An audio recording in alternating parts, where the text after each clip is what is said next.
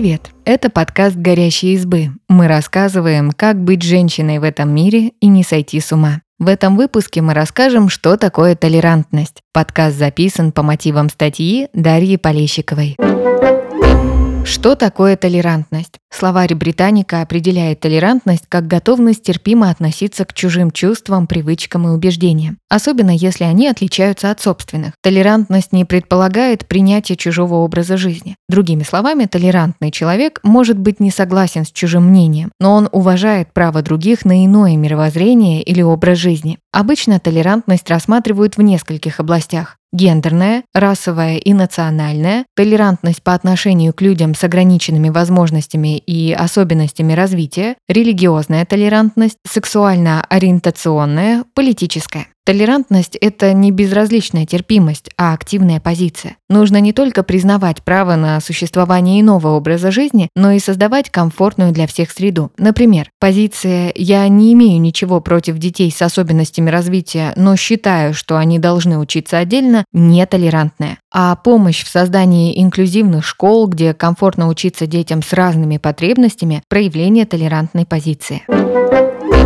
История термина. Слово «толерантность» в современном значении появилось в русской либеральной печати в середине XIX века, но само понятие не было новым. Его синоним «терпимость» активно использовали в русском языке до XIX века и включали в большинство словарей. С середины 30-х годов 20 -го века слово «толерантность» в СССР не использовали. В Большой советской энциклопедии 1956 года термин отсутствует. В издании 1977 года появляется только его естественно-научное значение – привыкание к лекарству. Вероятно, термин вычеркнули из-за того, что в тоталитарном государстве могло быть только одно правильное мировоззрение. Существование разных убеждений даже не предполагалось. В социальном значении толерантность вернулась в русские словари только в начале 90-х. 16 ноября 1995 года ЮНЕСКО приняла Декларацию принципов толерантности, в русском переводе «терпимости». В этом документе говорится, терпимость означает уважение, принятие и правильное понимание богатого многообразия культур нашего мира, наших форм самовыражения и способов проявления человеческой индивидуальности. Ей способствуют знания, открытость, общение и свобода мысли, совести и убеждений.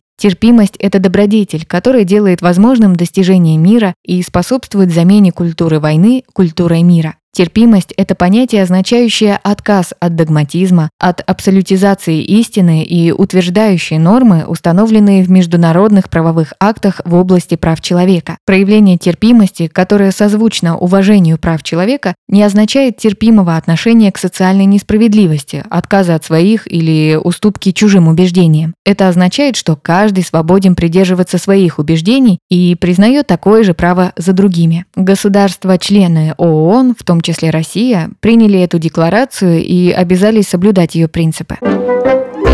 Как проявляется толерантность? Толерантность на уровне государств. Принципы толерантности закреплены во многих международных документах. Например, во Всеобщей декларации прав человека говорится, что все люди рождаются равными и свободными и имеют одинаковые права независимо от пола, расы, религии и других различий. Конституция Российской Федерации также основана на принципах толерантности. В ней закреплены равные права и свободы для всех людей, независимо от пола, национальности, религии и убеждений. Бывший генеральный секретарь ООН Кофи Аннан в 2003 году сказал, что документы, закрепляющие принципы толерантности, оптимистическое видение мира, но не отражение существующей реальности. Ценности, записанные в Декларации прав человека, еще нужно воплотить. Тем не менее, очень важно, что есть такие документы-ориентиры.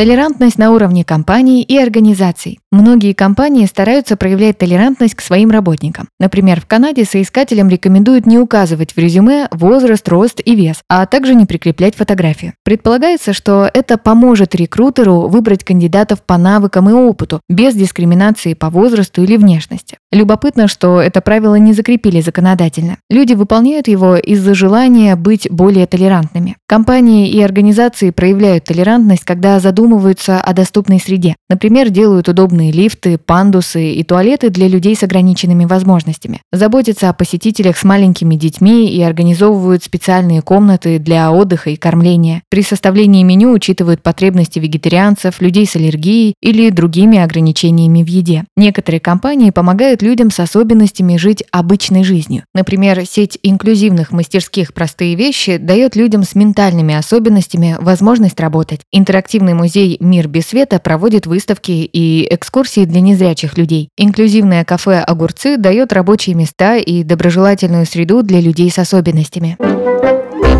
Толерантность на личном уровне. Выступая на конференции TED Talk, юристка Сара Аль-Авадхи сказала, что толерантность начинается с самоанализа. Если разобраться в себе и в том, как взаимодействуют ваши внутренние идентичности, будет легче понимать других. Например, я женщина, русская, жительница провинции, фанатка американских ситкомов, любительница рисовать акварелью и так далее. Это определяет личность и помогает находить точки соприкосновения с другими. Сталкиваясь с иным мнением или образом жизни, нужно учиться относиться к этому не с осуждением, а с любопытством. Задавая вопросы, можно разобраться и понять чужую точку зрения и научиться воспринимать ее с уважением. Толерантность можно проявлять в языке. Например, использовать феминитивы, или, по крайней мере, не запрещать использовать их другим, избегать обидных слов, основанных на поле, национальности или физическом состоянии человека. Например, фраза «ты ведешь себя как баба» задевает всех женщин, потому что их поведение заведомо считают неправильным и осуждаемым. Если нужно описать диагноз или физическое состояние, лучше следовать правилу «сначала человек». В книге Марии Бабылевой «Мы так говорим. Обидные слова и как их избежать» есть такие примеры. Человек с ВИЧ вместо ВИЧ-инфицированный, человек с синдромом Дауна вместо Даун, человек на коляске вместо колясочник, человек, пользующийся жестовым языком вместо немой, человек с алкогольной зависимостью вместо алкоголик. Такие формулировки не обезличивают людей и не определяют их через диагноз или физическое состояние. Спасибо, что послушали этот выпуск. Подписывайтесь на наш подкаст, пишите в комментариях о своих впечатлениях и делитесь ссылкой с друзьями. Пока!